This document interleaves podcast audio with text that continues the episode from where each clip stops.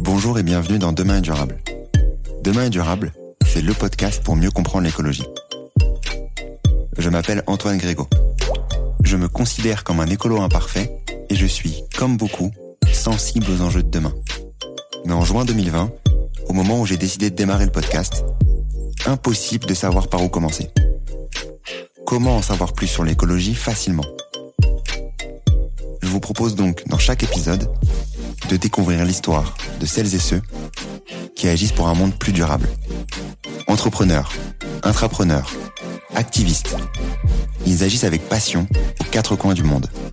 En France bien sûr, mais sur tous les continents, pour nous permettre d'espérer demain un monde plus durable. Quelles sont leurs solutions? Pourquoi ont-ils décidé de se lancer? Quels sont leurs conseils pour agir à notre échelle? Écouter, lire ou s'éduquer sur ces enjeux, c'est déjà agir pour un monde plus durable, car il nous permet d'en parler avec conviction autour de nous. C'est ce que j'espère vous apporter lors de chaque épisode. Si vous souhaitez soutenir ce mouvement, et si vous aimez le podcast ou l'épisode du jour, n'hésitez pas à taguer Demain est durable sur LinkedIn ou sur Instagram, ou à me laisser un commentaire sur votre plateforme d'écoute préférée. Donc aujourd'hui, dans le nouvel épisode de Demain est durable, j'ai le, le grand plaisir d'accueillir Fabrice Bonifay. Comment tu vas, Fabrice? Mieux que l'humanité. Hein. Tant mieux. Euh, moi aussi, je vais très bien. Je suis très euh, très très content de, de t'accueillir aujourd'hui pour parler de de sujets qui sont complémentaires avec euh, d'autres d'autres épisodes que j'ai pu faire euh, avec Walter Bouvet, notamment sur sur l'entreprise régénérative, avec Pierre Perretou sur les antagonismes business climat aussi récemment. Je vous mettrai les liens bien entendu des épisodes en description. Mais aujourd'hui, on va parler d'autres sujets, bien entendu, qui qui te ressemblent de, avec toutes tes expertises de RSE, d'entreprises contributives, d'économie de la fonctionnalité, plein de plein de mots clés qu'on va définir aujourd'hui et qu'on va essayer de discuter pour euh, comprendre comment agir et comment euh, trouver les, les solutions euh, à notre échelle, que ce soit d'un point de vue business mais également citoyen ou, ou, politique. Bref, on va en parler aujourd'hui. Mais avant de démarrer, Fabrice, je vais te demander de te présenter. Donc, qui es-tu? Bah, Je suis le directeur développement durable du groupe WIC depuis 16 ans dans cette fonction-là. Et euh, donc l'un des plus anciens du CAC a priori, et puis aussi président du collège des directeurs euh, développement durable, le C3D, hein, qui regroupe euh, presque 300 euh, entreprises, essentiellement des grandes entreprises, et puis administrateur du think tank The Project présidé par euh, Jean-Marc Jancovici depuis l'origine, et puis effectivement co-auteur de, l'entreprise contributive concilier monde des affaires et, limites planétaires que j'ai euh, coécrit avec Céline Puffardi-Juilly en 2021 et qui est sorti aux éditions du Nom. Avant de parler euh, du sujet d'entreprise contributive, je voulais juste savoir, comme tu, as pu le dire dans l'intro, euh, l'un des premiers directeurs du développement durable du CAC, comme tu pouvais le dire, sûrement l'un des premiers. Comment ça s'est passé à cette époque-là? Pourquoi vous avez décidé Comment toi, de ton côté, tu t'es euh, lancé sur ce sujet-là? Bah, comme dirait l'autre, on y vient par opportunité, puis on y reste souvent par conviction. Hein. Si on prend le temps de se, former, ça devient vite passionnant, ce, sujet-là. Et je suis arrivé euh, un petit peu par hasard quand même. Hein. C'est ça la vie en, réalité. Moi, j'étais directeur environnement euh, dans ma première vie euh, dans une filiale du groupe. Et euh, lorsque Al Gore a sorti son film Une vérité qui dérange en, en 2006, euh, ça nous a un peu perturbé. Euh, c'est le moins qu'on puisse dire. Et dans la foulée, il y a eu un truc qui s'appelait le Grenelle de l'environnement, qui était un, grand raout euh, que, Sarkozy avait s'était engagé à, mettre en place euh, suite à son élection, parce qu'il avait signé le pacte, écologique que Hulot lui avait fait signer à tous les candidats. Et euh, c'est à ce moment-là qu'on s'est posé la question au niveau du groupe Bouygues de de, de, mettre en, en, œuvre une démarche euh, pour essayer de fédérer euh, les différentes filiales du, du, groupe autour de cette composante développement durable qui était naissante en fait dans les, dans les entreprises, même si le, le, concept a été inventé bien avant, mais dans les entreprises il se passait pas grand-chose. Et euh, c'est comme ça que cette direction a été créée. Ils me l'ont confiée. Et, euh, et, depuis, on a fait plein de choses, même si euh, il reste encore l'essentiel. Quand tu dis on a eu ce déclic-là, c'est toi de ton côté qui l'a eu personnellement et ensuite tu l'as adapté euh, chez Bouygues ou c'est euh, euh, vous l'avez regardé enfin ouais non non c'est la c'est la direction générale du groupe qui a, qui a décidé de, de créer une, cette fonction. Euh, moi, je pouvais pas m'auto-déclarer euh, directeur du groupe Bouygues. C'était une décision de direction générale et ils m'ont confié cette, cette mission. Mais c'était une, une, décision euh, concertée, voulue par la DG à l'époque, de bah, d'accélérer un petit peu sur sur cette thématique. Il était il était temps de le faire. Euh, et c'est à ce moment-là que toutes les directions de durable, d'ailleurs, ont été créées ou peu de temps après. Hein. On a été dans les premiers, mais euh, mais euh, mais on est né aussi en même temps que la régulation en, réalité. Hein. Donc la, la régulation sur ce sujet a, a commencé véritablement à, à, progresser à partir de 2000, 2012 euh, lors de la de la sortie des premiers décrets du de, issus du Grenelle de l'environnement et, notamment le fameux décret euh, enfin le fameux, le fameux article plus exactement, euh, euh article 225 du Grenelle 2 qui qui demandait aux entreprises d'établir un, un, reporting, euh, un reporting sérieux sur les sur les sujets de la RSE.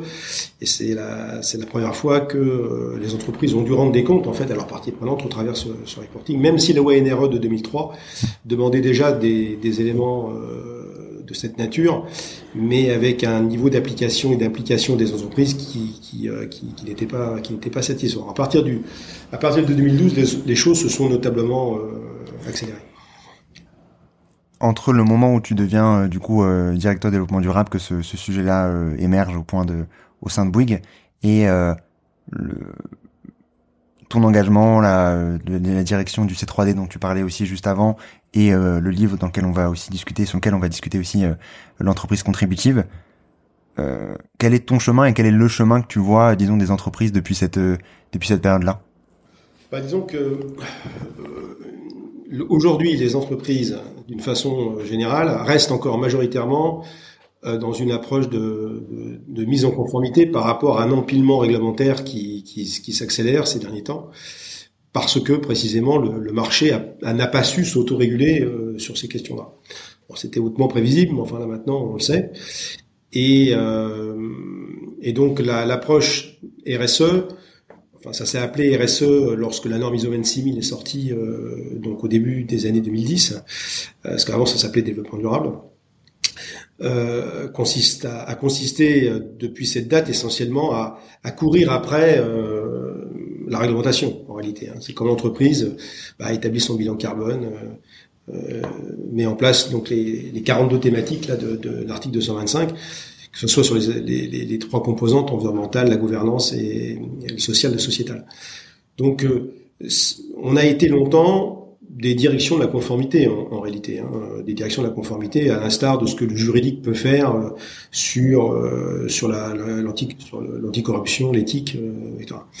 Donc euh, ce n'est que depuis allez quatre ou cinq ans que la dimension stratégique de cette fonction commence à émerger, stratégique au sens où on a compris que la régulation, la mise en conformité ne suffirait pas à inverser les trajectoires qui sont euh, les trajectoires d'impact qui sont euh, aujourd'hui euh, incompatibles avec avec le temps long et, les fameuses limites planétaires.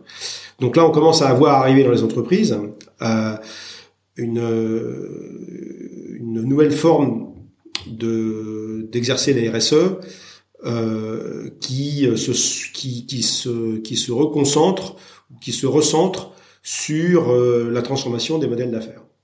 C'est comment arriver à créer de la valeur économique sans détruire la valeur écologique. Donc là, on, est aux prémices de ça, on est au début de ça, et toutes les directions RSE ne, sont pas en charge de cette thématique. Euh, mais c'est ça qui est le plus important. C'est euh, pas simplement d'être conforme à, des lois définies par des hommes, c'est de se conformer par rapport à des lois indépassables qu'on appelle les limites planétaires. Alors ça, ça c'est ça qu'il faut pouvoir arriver à mettre en place. Et ça passe forcément par euh, une refondation, une reconformation, une reconfiguration, une transformation, une transition, tu appelles ça comme tu veux, de, des modèles d'affaires des entreprises. Donc, euh, ça veut dire, bah, ok, il faut continuer de faire du business, sinon, sinon ça va s'arrêter assez vite, mais pas sous n'importe quelle condition euh, euh, en termes d'impact écologique et social. Et donc, c'est de prendre en compte ces impacts pour arriver à créer de la valeur euh, économique euh, sans impact, sans impact négatif, j'entends. Hein. Et, et, ça, comme on ne l'a jamais fait, aucune entreprise n'a jamais fait ça réellement, à part les, pionniers, mais ça reste anecdotique à l'échelle planétaire. Bah, on a tout à inventer, et notamment euh, le, le, modèle d'affaires qui sous-tend tout ça, qui est un modèle de la fonctionnalité, on en parlera, je pense, qui, euh, qui a cette vertu de continuer d'apporter des services essentiels, mais avec, un, avec une empreinte écologique qui est bien moindre. Donc c'est ça qu'il faut arriver à pousser. Alors est-ce qu'on va arriver à, à, à, continuer de gagner de l'argent avec ce modèle-là? De toute façon, on n'a pas le choix. Hein. Il va falloir qu'on arrive à le faire. Et, la difficulté, c'est qu'il va falloir qu'on arrive à le faire euh, dans un horizon temporel qui est maintenant extrêmement court, compte tenu du temps qui nous reste pour, euh, pour maintenir le climat dans un, dans une, dans un état qui nous permettra d'envisager un avenir pour nos enfants. Quand tu, euh, tu parles, comme tu disais, ouais, les entreprises qui, euh, euh, qui suivent les normes, les, différentes lois, etc. Pour, enfin, disons qui, subissent plus les lois et qui se retrouvent du coup à faire des actions par rapport à ces lois-là, par rapport à la législation et par rapport et en parallèle plutôt ce qu'on a aujourd'hui et ce que la majorité des, directions RSE souhaitent de se baser sur les limites planétaires et toutes les théories qu'on peut qu'on peut avoir dessus économiques. Euh, ce, ce passage de l'un à l'autre, euh, vu qu'en plus toi tu es directeur du coup du C3D, donc euh, euh, si je me trompe pas, donc de la partie vraiment euh, de, plein de directeurs d'autres développements durables, hein, enfin si je me trompe pas RSE de d'autres groupes. Euh, à quel moment ça se passe? C'est c'est quoi? C'est des c'est des penseurs qui ont commencé à conceptualiser le sujet? Qui à quel moment ça il y a ce switch là entre entre l'un et l'autre? Euh, en fait, non, la, la, la prise de conscience euh, que la conformité ne suffirait pas, enfin, en tout cas, en ce qui me concerne, c'est arrivé il y a, ouais, a 7-8 ans au moins, euh, simplement en écoutant euh, les scientifiques et qui nous disent euh, depuis des années, euh, et au travers le, notamment le sixième rapport du GIEC qui est sorti récemment, mais c'était déjà dit dès le premier, hein, que, ben, que les mesures qui étaient prises par les acteurs économiques pour moins polluer, hein, euh, ne serait-ce que ça, pour moins polluer dans toutes, dans toutes ces, dans toutes ces dimensions, pas simplement le CO2, mais moins émettre de particules, euh, moins utiliser de, de, ressources primaires et donc moins contribuer à la destruction de la biodiversité, enfin tout ce qu'on appelle l'empreinte environnementale globale. Ben, on a compris, enfin j'ai pu comprendre au travers les, les rencontres, les lectures, les, les, les études que j'ai pu faire dans ce domaine-là que que le compte n'y était pas euh, en termes de, de profondeur d'action, de sincérité d'action et, d'envergure d'action. Bon, à partir de là, euh, la régulation donnait un seuil minimum en, deçà duquel il était, il était inacceptable de continuer de travailler, mais ce seuil restait encore très complaisant euh, par rapport à, à, un arbitrage qui reste encore aujourd'hui un arbitrage essentiellement financier, et que finalement le seuil était mis euh, juste au-dessus de, euh, de l'intolérable, mais il fallait quand même il fallait quand même que, que l'entreprise fasse un maximum de profit. Euh, et c'était ça qui était euh, qui était qui était privilégié aujourd'hui. Euh, enfin jusqu'à aujourd'hui, c'est encore ça qui était qui est privilégié. Sauf que les scientifiques nous disent de toute manière que euh, il n'y aura pas assez de résilience planétaire, il n'y aura pas assez de ressources, il n'y aura pas assez de, de capacité d'encaissement des chocs pour, euh, pour qu'on continue le, le, modèle économique prédateur global dans lequel on, vit, qui nous a apporté un, pour une partie de l'humanité un, bien-être matériel euh, certain, euh, mais qui n'est pas, qui n'est pas soutenable euh, à l'horizon de, de quelques années compte tenu de la pression que l'on fait exercer sur les écosystèmes, le, le, le cycle de l'eau, euh, le cycle de l'air, le cycle du climat bien sûr, et puis tout toutes les euh, tout ce qui finit en sphère. Hein. Donc les, la, sur la pédosphère, les sols, sur la troposphère, la cryosphère, euh, l'atmosphère bien sûr euh, pour le changement climatique, et, euh, et, donc tous ces dégâts collatéraux associés aux activités humaines, bon bah tant que euh, tant qu'on n'était pas trop nombreux, qu'il n'y ait pas de machines et, euh, bon ben la planète a pu le digérer. Maintenant, c'est plus possible et on arrive à ce qu'on appelle à des à, des dépassements de limites qui, qui nous emmènent dans dans, dans des mondes euh, assez mystérieux mais extrêmement inquiétants euh, et euh, qui ne enfin qui devrait appeler un sursaut de responsabilité de la part des acteurs économiques parce que de toute façon il n'y aura pas de business profitable dans un monde qui va devenir invivable. Donc, donc il va falloir absolument accélérer la transformation. Parce que moi, je ne parle pas de transition, hein, mais je parle de transformation des modèles la transition, bah, en fait, elle n'a jamais existé jusqu'à présent, donc je vois pas pourquoi ce serait une nouvelle transition, parce qu'il n'y a jamais eu de transition. Hein. On a, on a, on a passé notre temps à accumuler euh, euh et accumuler euh, les, les, ressources et les réserves euh, de la. On a tout utilisé en même temps, en fait. Hein. Il n'y a rien qui a remplacé rien jusqu'à présent. Et donc, on, est maintenant dans une espèce de, course contre la montre euh, où euh, on doit être à, moins 90% d'empreinte carbone d'ici 2050. Euh, donc en 25 ans, il va falloir qu'on fasse ça, donc le, temps d'une génération d'un homme en fait. Hein.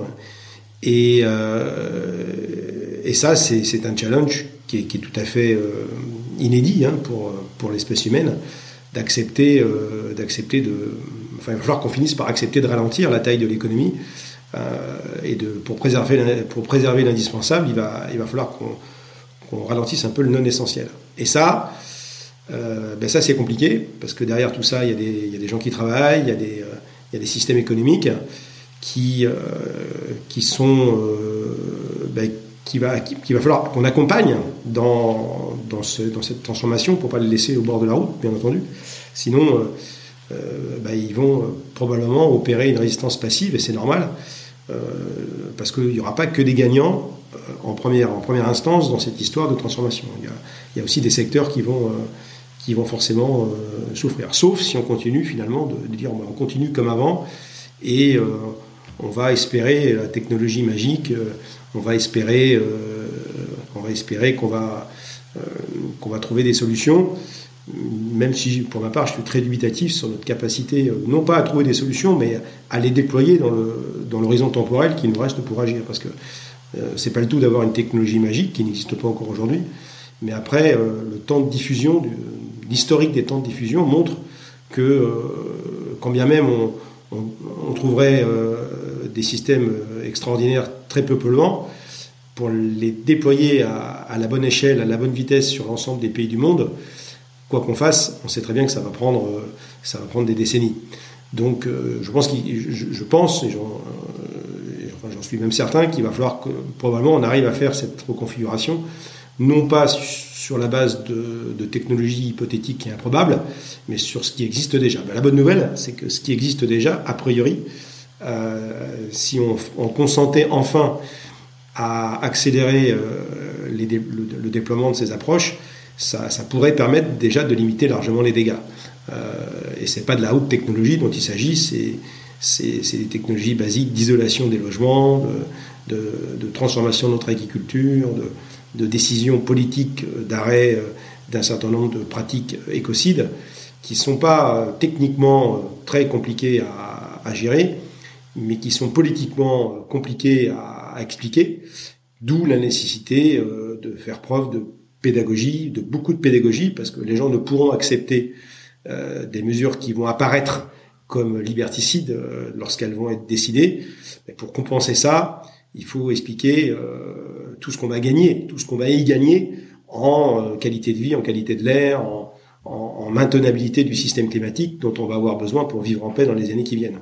Donc ce, moi j'appelle en fait, au nom du C3D, hein, un choc de la pédagogie, euh, de responsabilisation, parce que je pense que les, les gens sont pas complètement idiots. Euh, dès lors qu'ils ont les bons niveaux d'information, euh, qu'on arrive, qu'on arrive à, à, vulgariser cette complexité, bon, peut-être que la majorité finiront par comprendre et par accepter et de faire le deuil quelque part d'un monde qui, euh, qui n'est qui n'est clairement pas durable si on si on ne regarde pas les choses en face. Donc, euh, est-ce qu'on va y arriver? J'en sais foutre rien. Il y a beaucoup plus de chances qu'on n'y arrive pas qu'on y arrive. Mais, euh, mais la dignité, c'est d'essayer. L'une des, tu parlais pas mal de, sujets techniques, disons comme tu disais, voilà, rénovation des bâtiments ou autres, pour justement limiter nos émissions et notre empreinte écologique d'un point, de vue global. Qu'est-ce que, quelle place a l'entreprise contributive dans cette partie-là?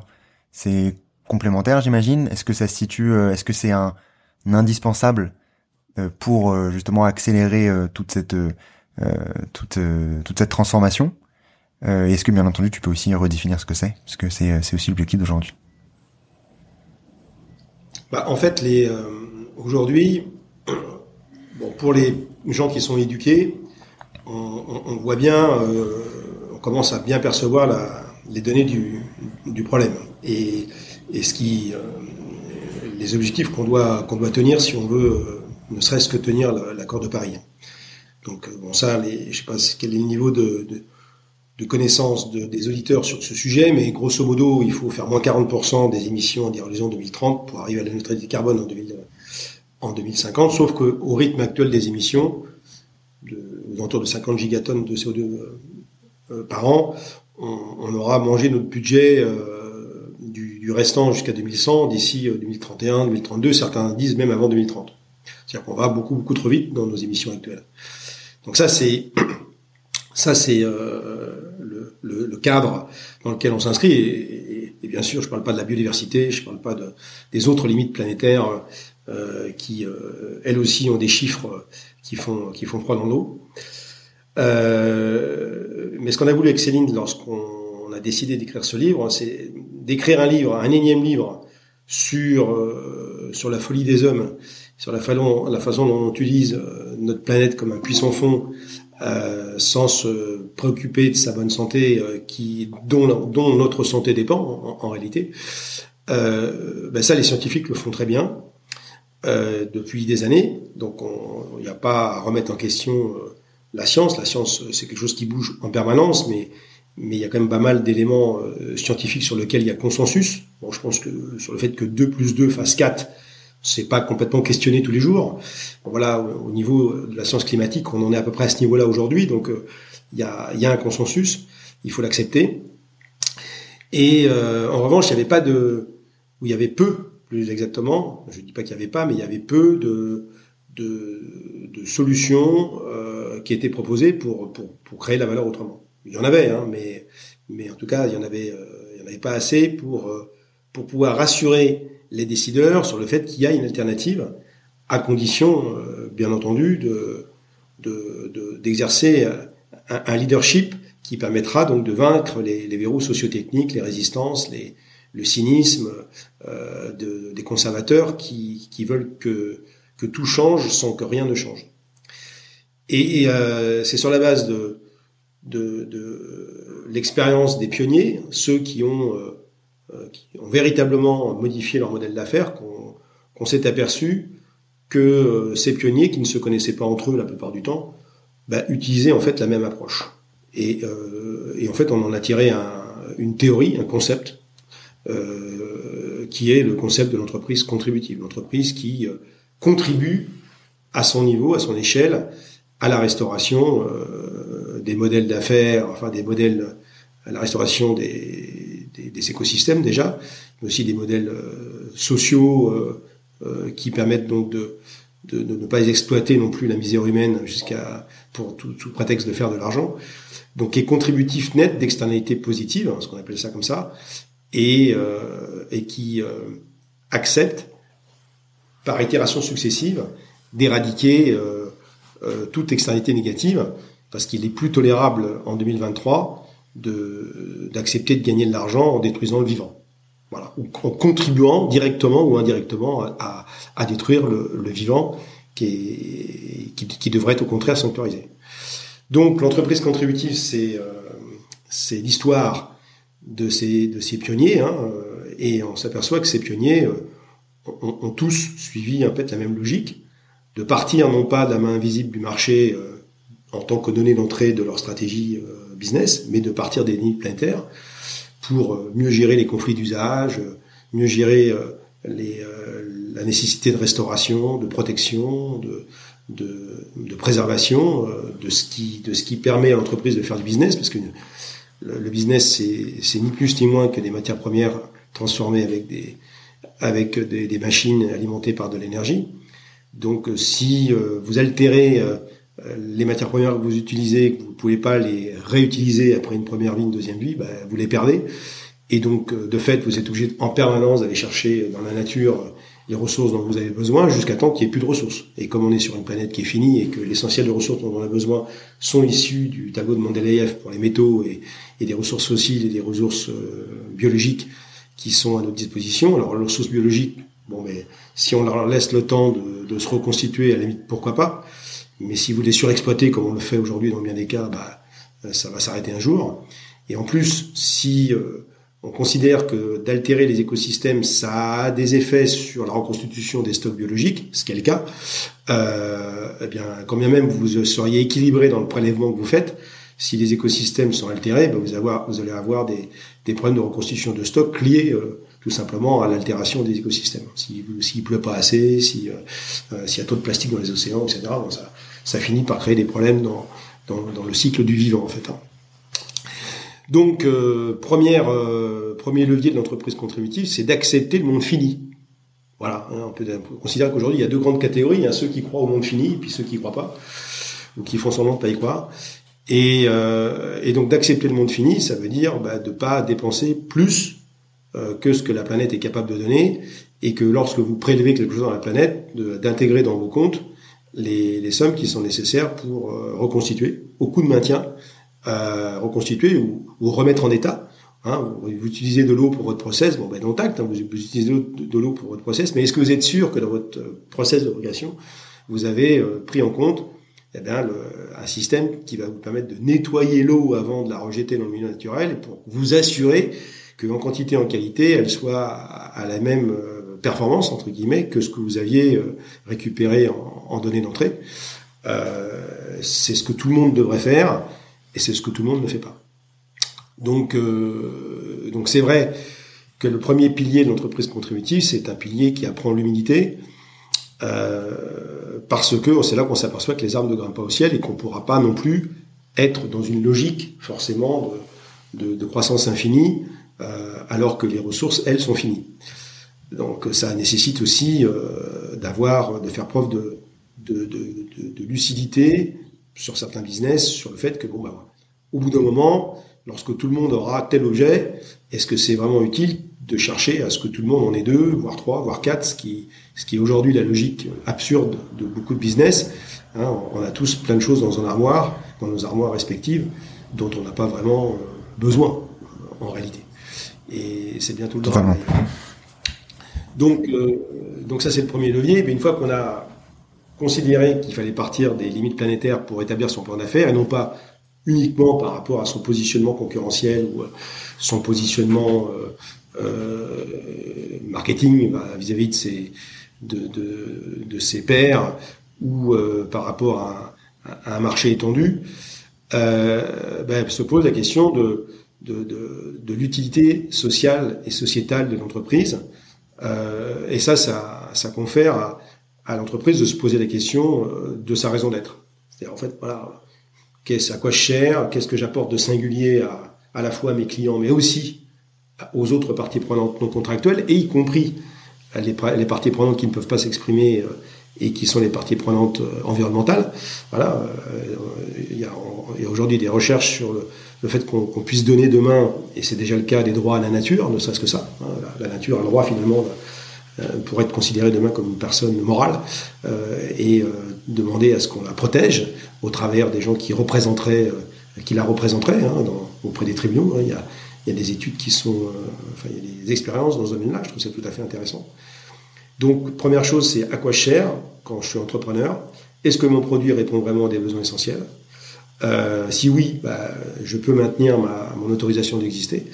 Euh, sinon, bah, il, serait peut-être temps de, changer de, modèle économique, enfin pas de modèle économique, mais enfin pas encore de modèle économique, mais de changer en fait de raison d'être et donc de changer de, type de solution à apporter à mes clients.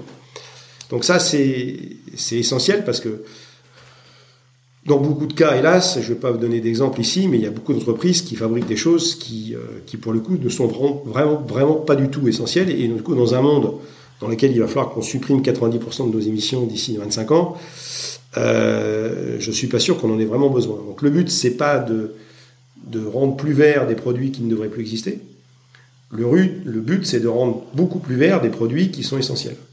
C'est un petit peu différent. Hein. Donc, euh, parce que rendre écologique des choses qui n'ont pas de, qui, pas de raison d'être, qui n'ont pas lieu d'être, ça, ça sert à rien en réalité. Hein.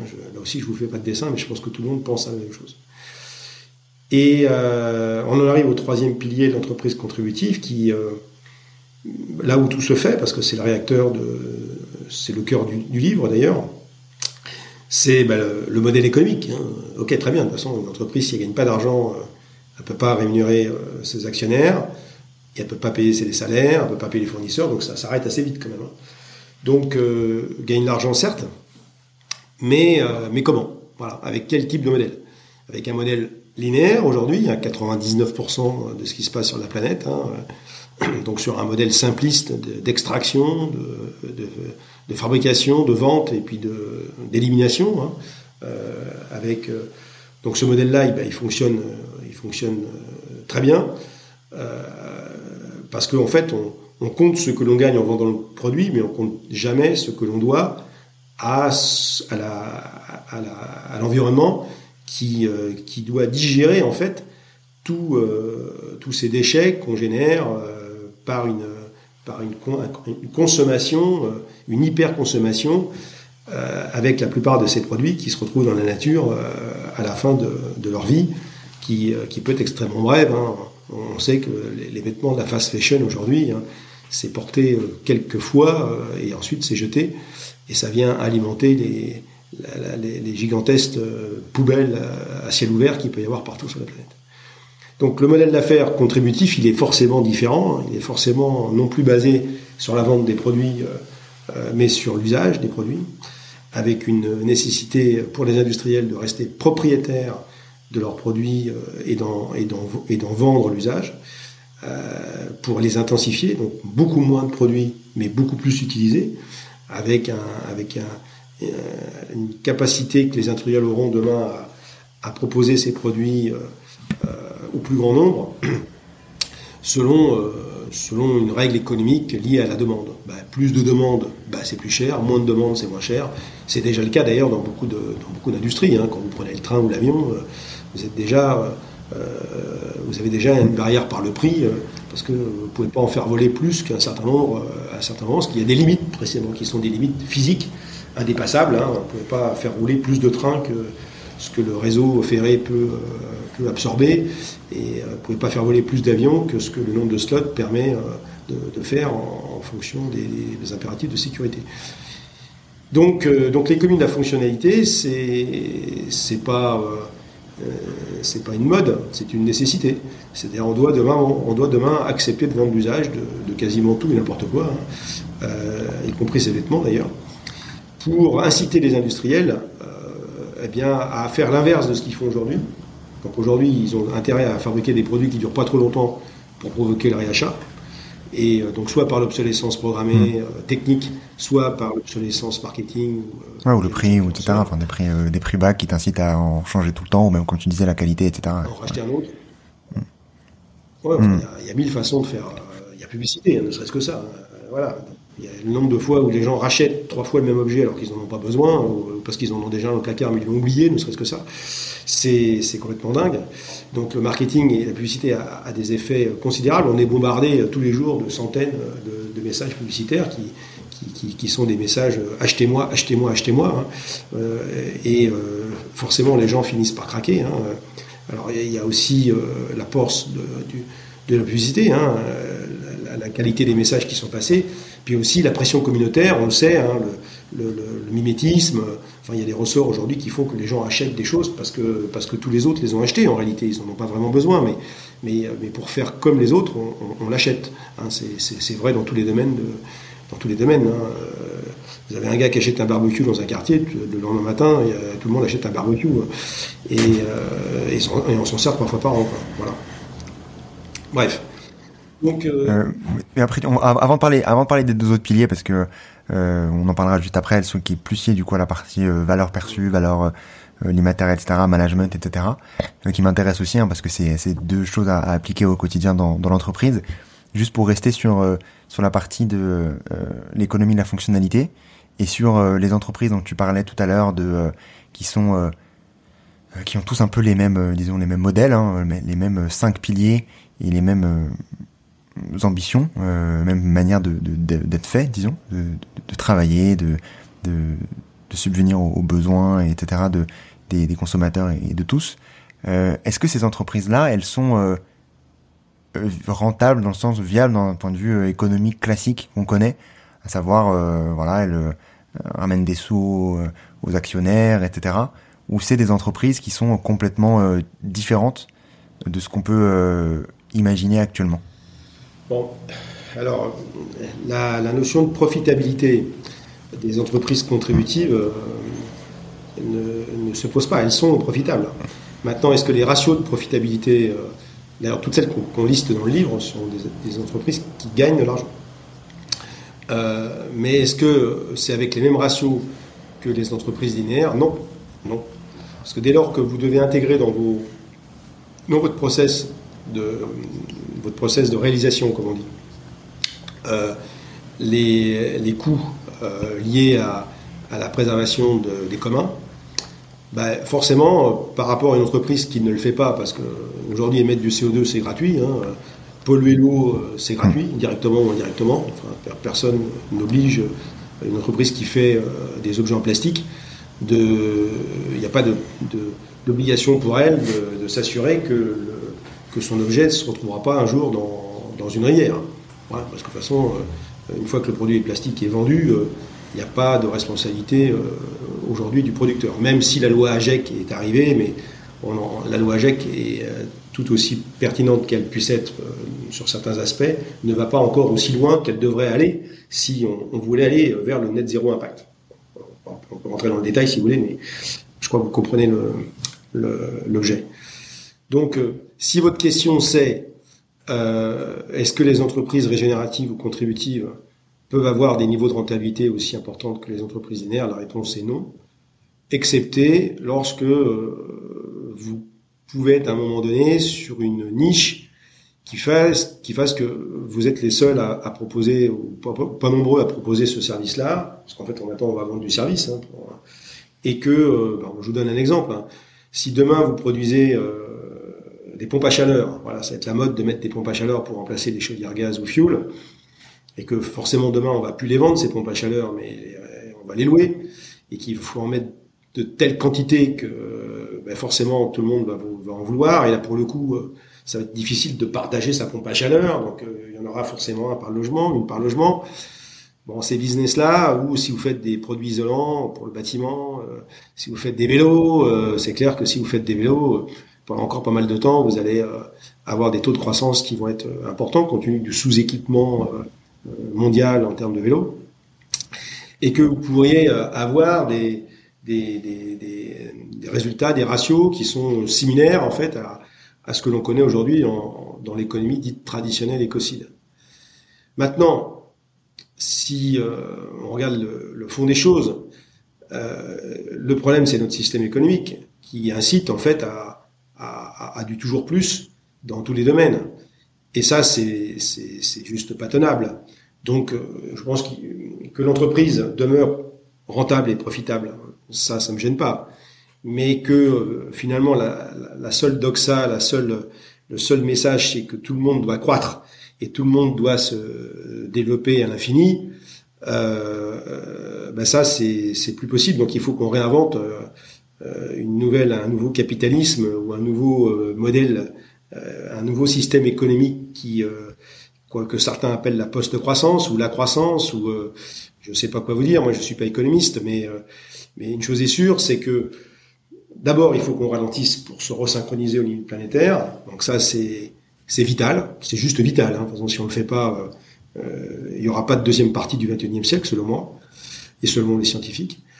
Et une fois qu'on aura fait ce travail de resynchronisation, donc ça fait déjà un sacré coup de frein sur le essentielles. Bah après, le but c'est pas de, de quelqu'un quand, quand quelqu'un est obèse, euh, le but c'est pas qu'il passe de 115 kg ou 140 kg à zéro. Ça, ça, ça n'a pas de sens. C'est, euh, il faut qu'il retourne à son point de forme, puis ensuite il faut qu'il tienne son point de forme, sans regrossir et sans continuer de maigrir non plus. Hein, s'il continue de maigrir, il va mourir, et s'il recommence à grossir, il risque de mourir aussi.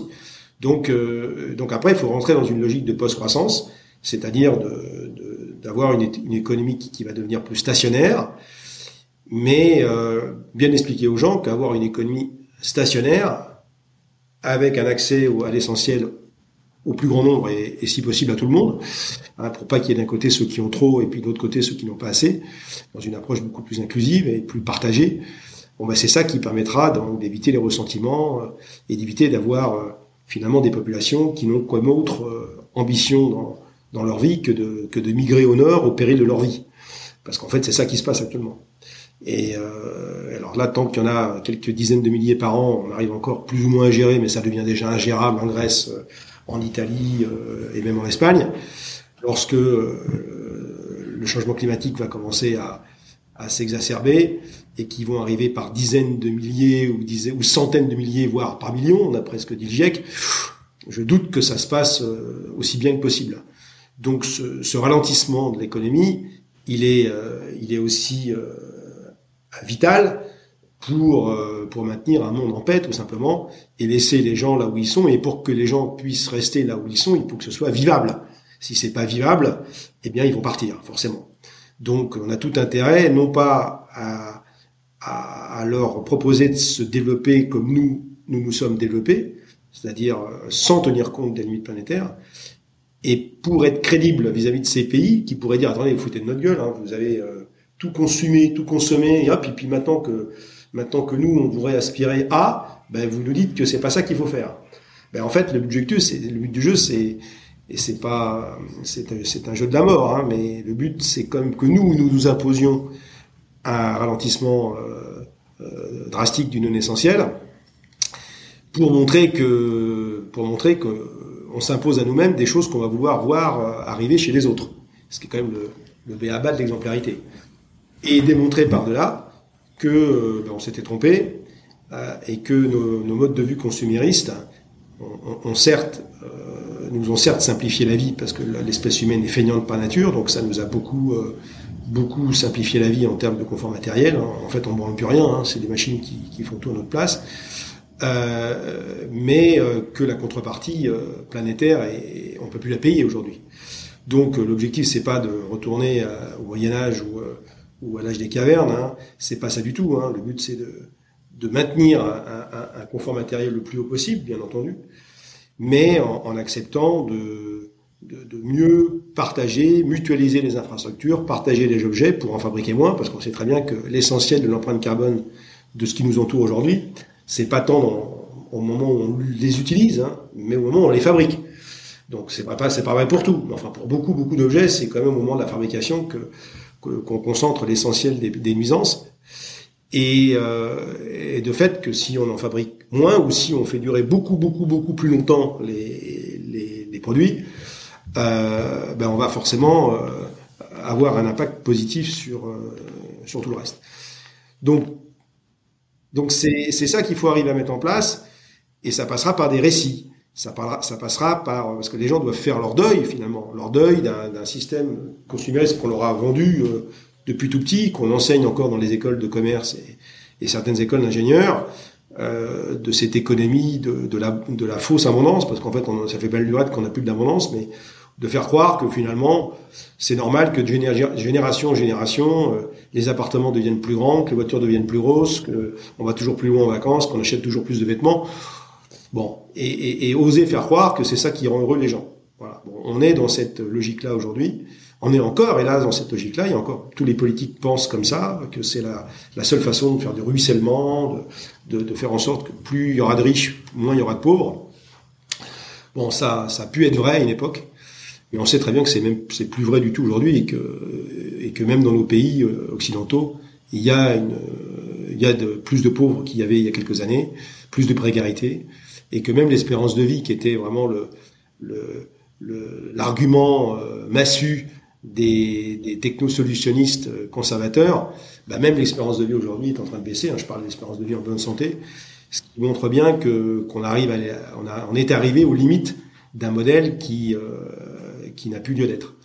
Donc euh, l'objectif c'est pas de renoncer à, à tout, c'est enfin une connerie monumentale de dire ça, mais c'est de faire preuve de un vis-à-vis de la technologie de techno-discernement. Donc le but c'est pas pas de technologie, mais c'est c'est arrêter la gadgetisation de, de l'économie. Hein. Il y a énormément. Enfin, est-ce que c'est utile de commercialiser des baskets connectées ou des brosses à cheveux connectées ou, des euh, voilà Est-ce que c'est utile d'autoriser encore ça hein? Parce qu'en fait, on a, là, je pense qu'on là c'est aussi le rôle de la régulation, de la régulation de, de mettre des coups de sifflet à roulette là, sur euh, sur ce genre de conneries.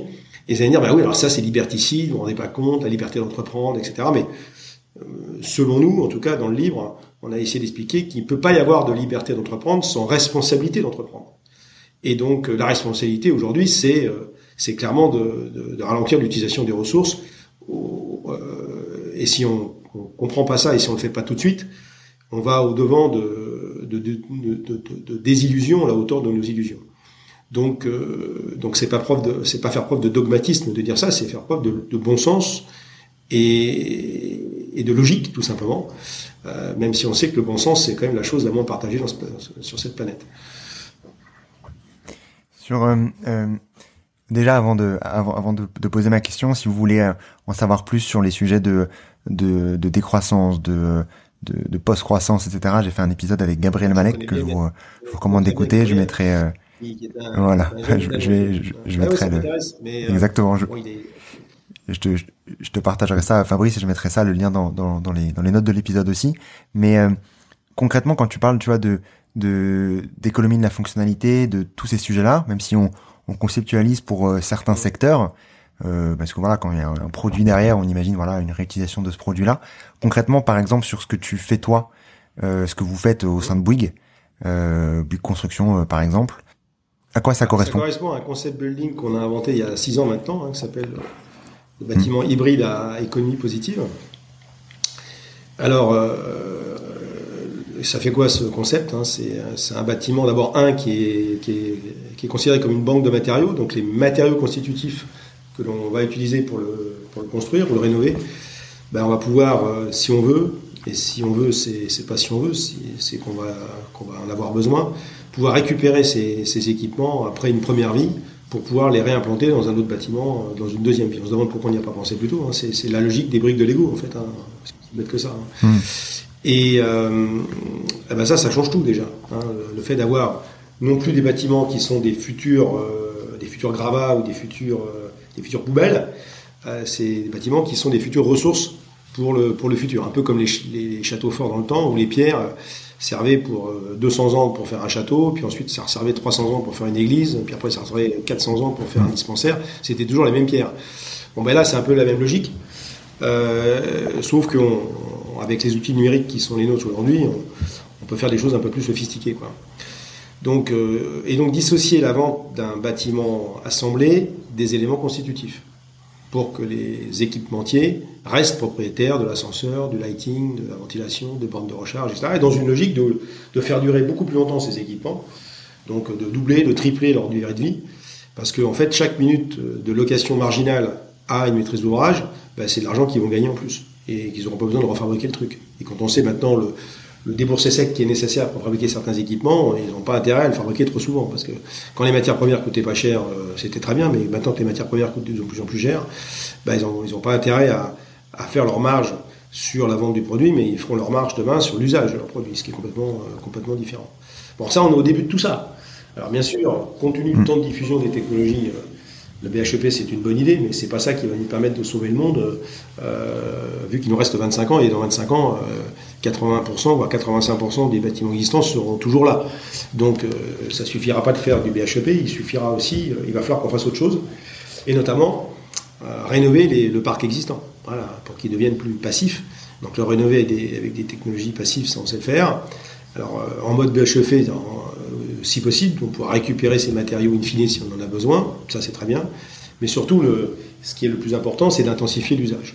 Donc intensifier l'usage, c'est, euh, on, le voit bien que les produits du quotidien, euh, à commencer par l'objet mythique de la, voiture, qu'on utilise 4-5% du temps pour faire 15 000 km par an en moyenne, je ne parle pas des taxis bien sûr, euh, et qui reste euh, voiture ventouse euh, à prendre 10 mètres carrés au sol minimum pendant 96% du temps avec des systèmes de voitures propriétaires. Vous allez dire, mais oui, mais quand je me sers toujours de ma voiture, je ne vais pas la louer tous les jours.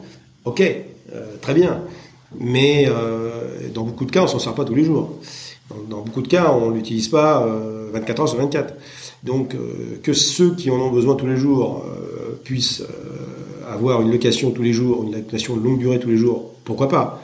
Mais écoute des autres. Écoute des autres, c'est des dizaines, des centaines, de millions de véhicules. Donc l'objectif pour un bâtiment, euh, c'est que le, propriétaire d'un bâtiment, quel qu'il soit, reconnaisse qu'il n'utilise pas tous les espaces de son bâtiment 24 heures sur 24. C'est pas vrai. Personne n'utilise tous les espaces en même temps, quand, même quand on est chez soi. Euh, Donc l'objectif, c'est pas d'arriver euh, dans à, sous-louer sa chambre à coucher, quoique, ou, ou sa salle de bain quand on n'en a pas besoin.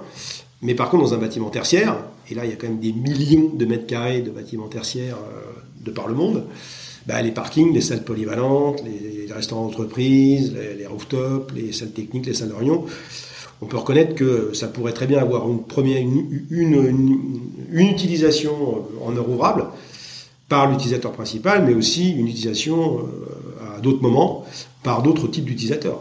Ça, ça, c'est pas complètement inenvisageable, c'est pas techniquement infaisable. Et si on fait plus transpirer les, actifs, c'est-à-dire qu'on les utilise plus et mieux, avec plus d'utilisateurs secondaires et tertiaires, ben, euh, au bout de quelques mois, de quelques années, sur un territoire donné, on aura besoin de moins de bâtiments, parce qu'ils seront plus utilisés. On voit encore dans les communes où il y a des écoles maternelles ou des écoles élémentaires qui cohabitent avec le conservatoire, qui cohabitent avec le théâtre. Chaque, chaque corporation a son, a son infrastructure, parce qu'on est, on est dans une approche, euh, voilà, c'est à moi, je fais ce que je veux chez moi, etc. Et euh, il n'y a pas de partage, il n'y a pas d'utilisation. Alors que moi, j'habitais longtemps dans une ville de, 78, là, où ils avaient construit un conservatoire à côté d'une école euh, élémentaire. L'école élémentaire, à, 17h, il n'y avait plus personne dedans, et le conservatoire se remplissait à partir de 17h. Il y avait une rue à traverser entre les deux. On aurait peut-être pu être un peu malin de faire le conservatoire dans l'école, hein, pour que ça fonctionne jusqu'à 20h. Et on aurait économisé euh, énormément de béton, d'acier, etc. Des exemples comme ça, il y en a des dizaines de millions euh, de par le monde. Et euh, donc, euh, donc la mutualisation, la mutualisation, le partage, l'hybridation des infrastructures, des objets, ça c'est l'avenir.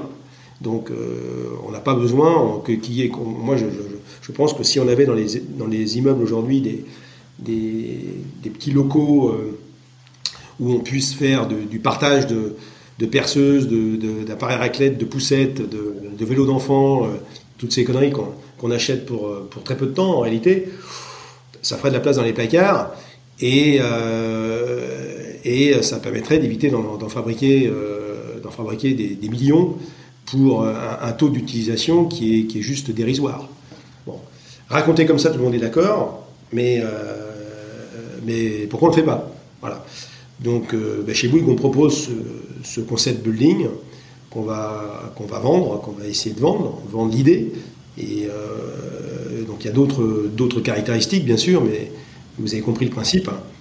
Et euh, ça permettra de faire baisser l'empreinte globale euh, d'une façon tout à fait substantielle. Hein. Des bâtiments banques de matériaux à haute intensité d'usage, qui produisent leur propre flux physique pour fonctionner, qui partagent leur flux physique.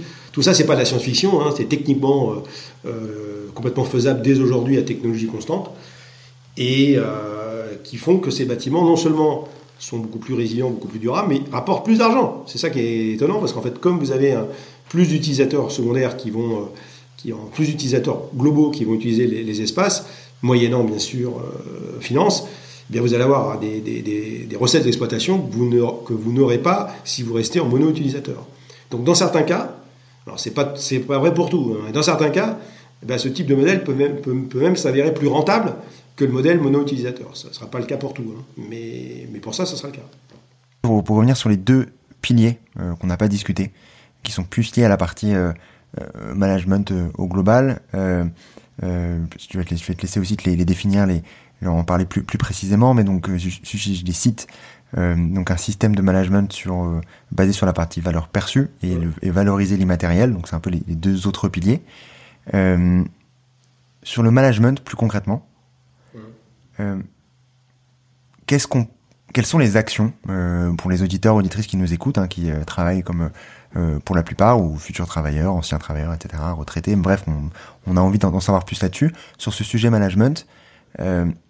qu'est-ce qui qu'est-ce qu'on doit faire évoluer mmh. pour que ça puisse être en phase avec le monde de demain, enfin disons qui devrait être le monde d'aujourd'hui aussi. Hein. Alors, ça c'est un, chapitre aussi euh, essentiel du livre, parce que c'est ce qui permet de rendre l'impossible possible. Euh, aujourd'hui, euh, les, idées viennent des collaborateurs, tout le reste c'est du pipeau. Hein. Si, on croit que c'est les start-up nations qui vont nous sortir de la mouise là, dans les 20 ans qui viennent, c'est, une vue de l'esprit. de toute façon, tout ce qui peut être, tout ce qui va être inventé, tout ce qui peut être inventé aujourd'hui n'aura aucun effet, strictement aucun effet sur ce qui va se passer d'ici 2050. Voilà. Donc, euh, foutre de l'argent dans des startups, je trouve ça, si ça amuse certains, très bien. Mais de là à dire que ça va nous aider à, tenir notre trajectoire net zéro, c'est, du foutage de gueule de premier niveau, hein, parce que ça n'arrivera pas. Alors, à partir de là, euh, quelles sont les, les, les, ressources dont on dispose pour pouvoir réinventer l'existant euh, sans avoir à, à compter sur des choses qui n'existent pas encore? Voilà. Et, et ben c'est dans la tête des collaborateurs. Les collaborateurs, ils savent faire autrement si on, leur donne la possibilité de d'exprimer euh, leurs idées et de les expérimenter, de les mettre en œuvre.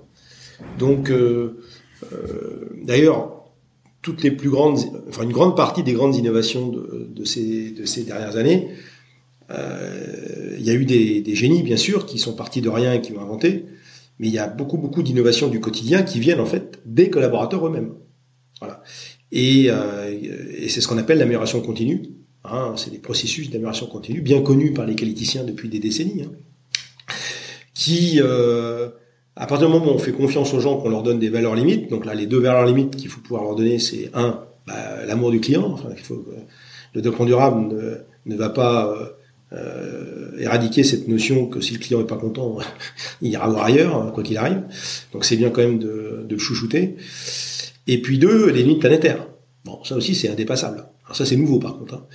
Donc, euh, donc limites planétaires. Donc il faut pas proposer ou fabriquer de la valeur qui pourrait avoir un impact négatif.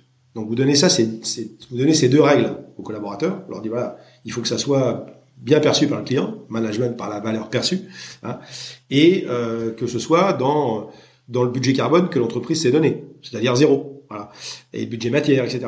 Donc à partir de là, vous leur dites ben démerde-toi euh, pour euh, trouver les solutions, euh, sachant que dans ces deux valeurs limites, il faut que la liberté pour y arriver soit totale.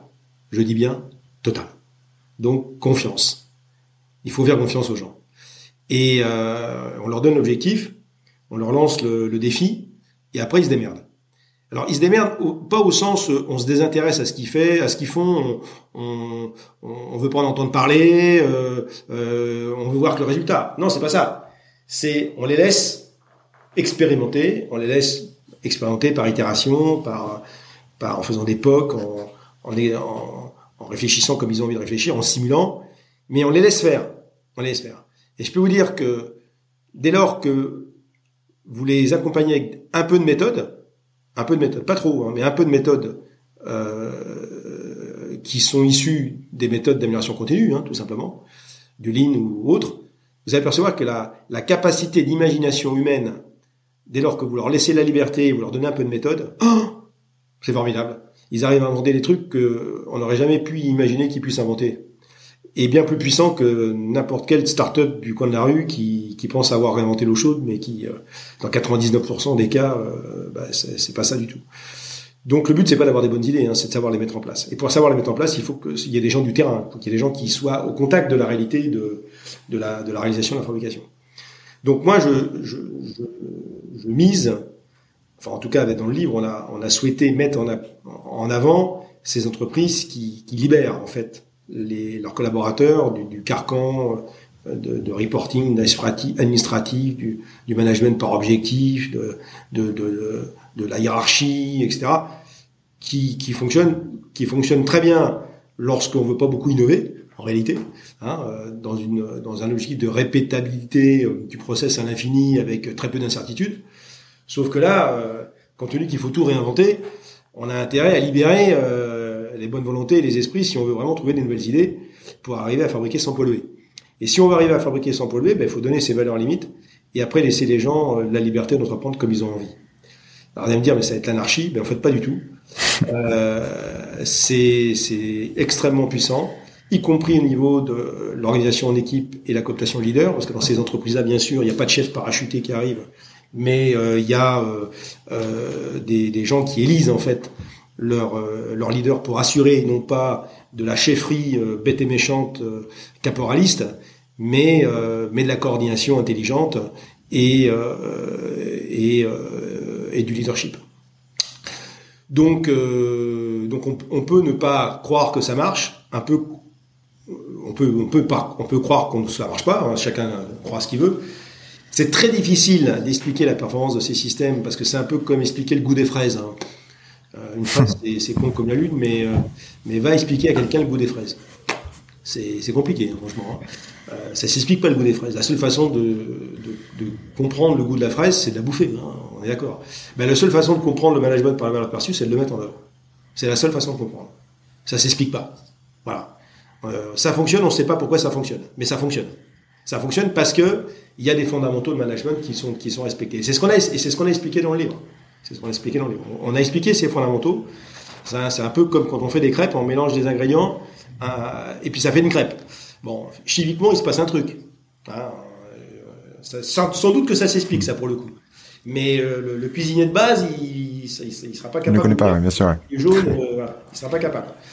Par contre, ça, ça in fine, c'est bon. Bon, c'est bien fait. Bah, le management perçu, c'est par la valeur perçue, in fine, c'est bon. C'est bon dans la mesure où ça produit des résultats euh, tout à fait extraordinaires. Voilà je suis partant pour avoir des, euh, des contenus euh, là-dessus que je pourrais partager, ah mettre dans les notes, etc.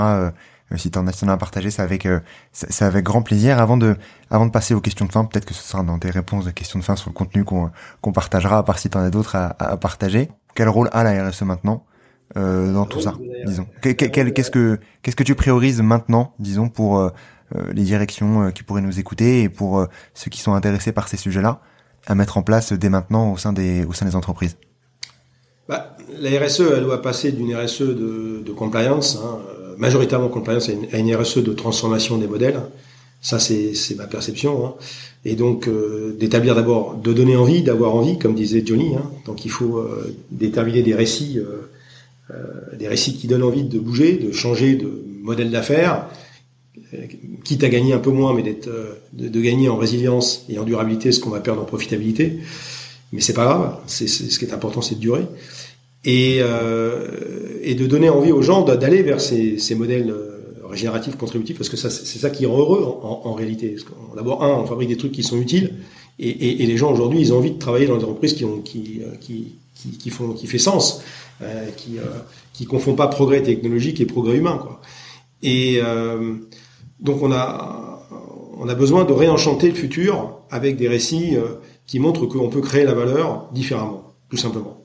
Et donc l'objectif de la RSE de demain, ça sera une RSE de, de transformation de modèle pour aller vers précisément l'entreprise contributive régénérative, parce qu'on n'a pas le choix. Voilà, la, la, la régulation, euh, c'est la voiture balai du système. Donc je ne dis pas qu'il ne faut pas de régulation, moi je pense qu'il en faut plus de régulation. Mais il faut la régulation de l'essentiel. Donc il faut interdire, au lieu d'essayer de faire des trucs sophistiqués euh, et la bureaucratie comme on essaye de faire aujourd'hui, ben, prenons des mesures radicales. Dire voilà, on va baisser le poids des voitures, on va, voilà, il y a, y a, des mesures radicales à prendre. Il faut les expliquer beaucoup mieux que ce que le gouvernement a fait ces derniers temps, euh, euh, notamment avec l'histoire de la taxe carbone qui avait déclenché les, gilets jaunes. Là, il y avait quand même singulièrement un manque de pédagogie, hein, ça c'est le moins qu'on puisse dire.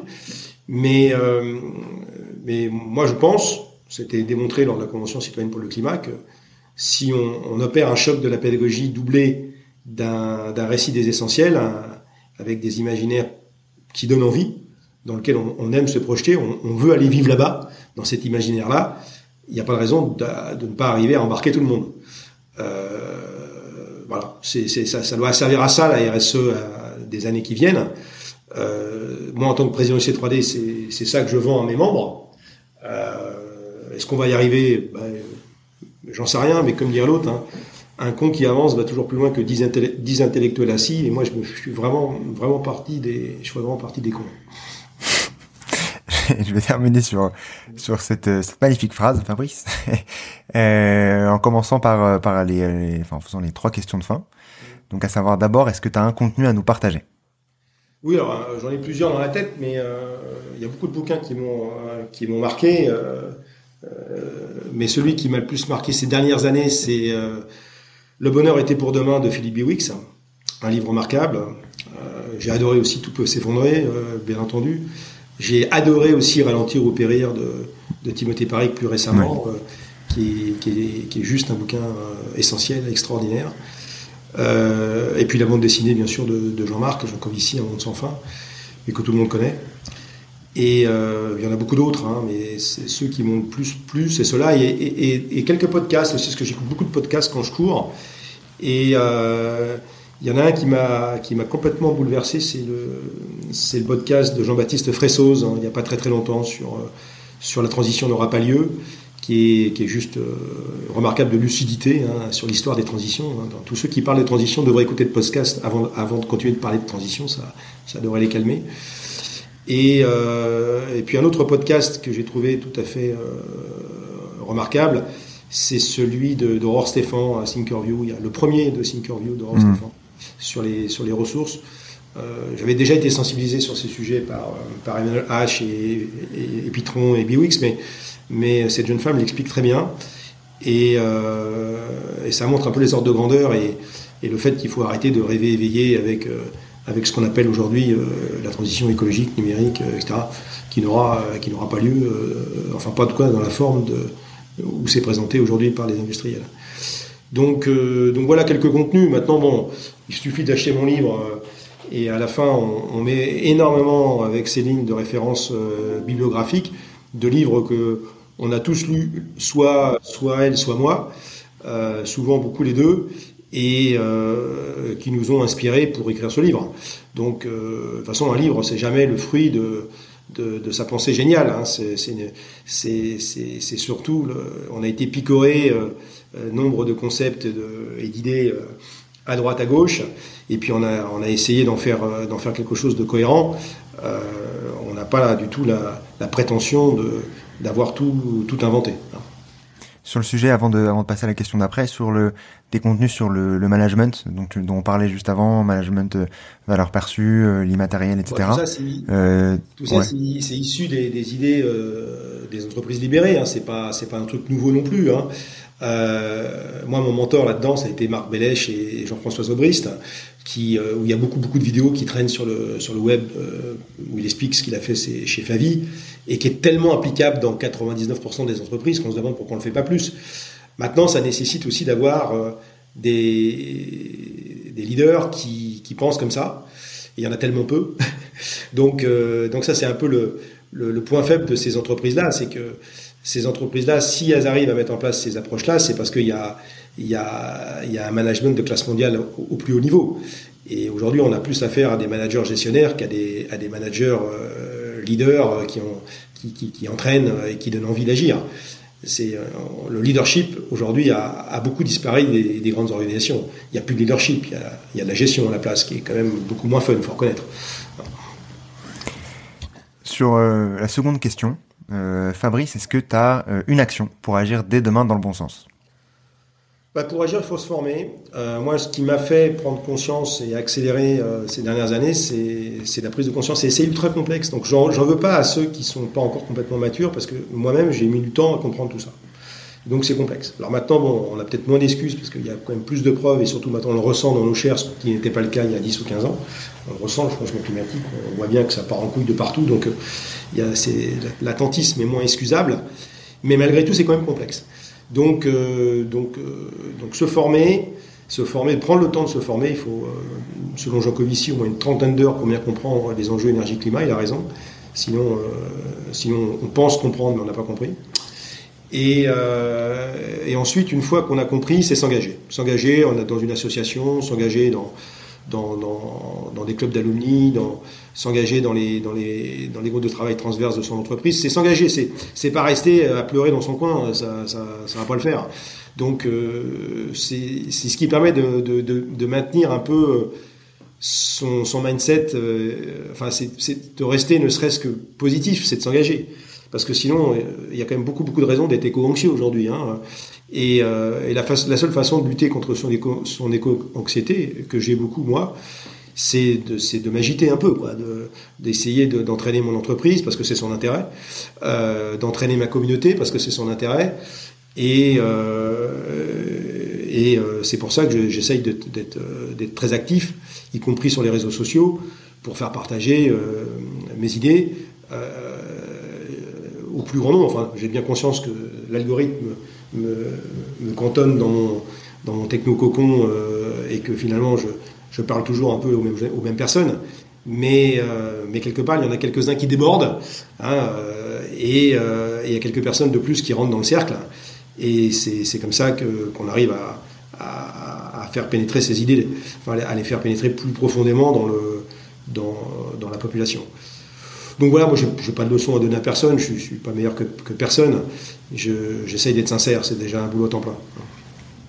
Et enfin, est-ce que tu as un ou une invitée que tu recommanderais dans le podcast?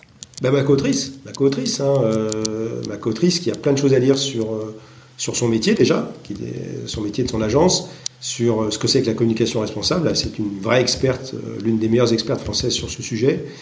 Et, et, qui pourra vous donner le complément de tout ce que je vous ai dit là, parce qu'on n'a pas la même sensibilité.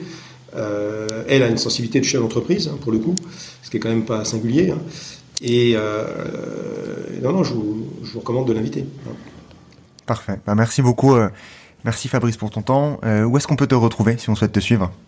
Bon, euh, sur LinkedIn, sur Twitter. Oui, je suis pas un petit, je suis un petit peu, j'essaye d'aller un petit peu sur Instagram parce que ma fille m'y pousse, mais j'ai du mal. je reconnais que j'ai du mal. Non, sur, LinkedIn, je, publie régulièrement. Je fais aussi des éditos sur LCI, TF1 Info tous les 15 jours, que je relais d'ailleurs sur mon post LinkedIn. Euh, enfin sur mon compte LinkedIn. Et euh, voilà, euh, les gens qui veulent me suivre, c'est pas très compliqué. Hein. Moi, je mettrai les liens, bien entendu, pour te suivre. En tout cas, merci beaucoup pour ton, pour ton temps aujourd'hui, pour tout ce que tu nous as, nous as partagé. Et au plaisir de d'avoir également Céline dans le, dans le podcast dans un, dans un prochain épisode. T'as plus merci beaucoup. Au revoir. Tout d'abord, bravo d'être arrivé jusque-là et j'espère que l'épisode t'a plu. Si c'est le cas, commence par envoyer l'épisode à une de tes connaissances afin de les aider à accélérer leur compréhension et leur transition vers un monde plus durable. Et pour dupliquer encore plus ton impact, laisse un commentaire sur ta plateforme d'écoute préférée. C'est ce qui permettra à d'autres de découvrir le podcast. À très vite.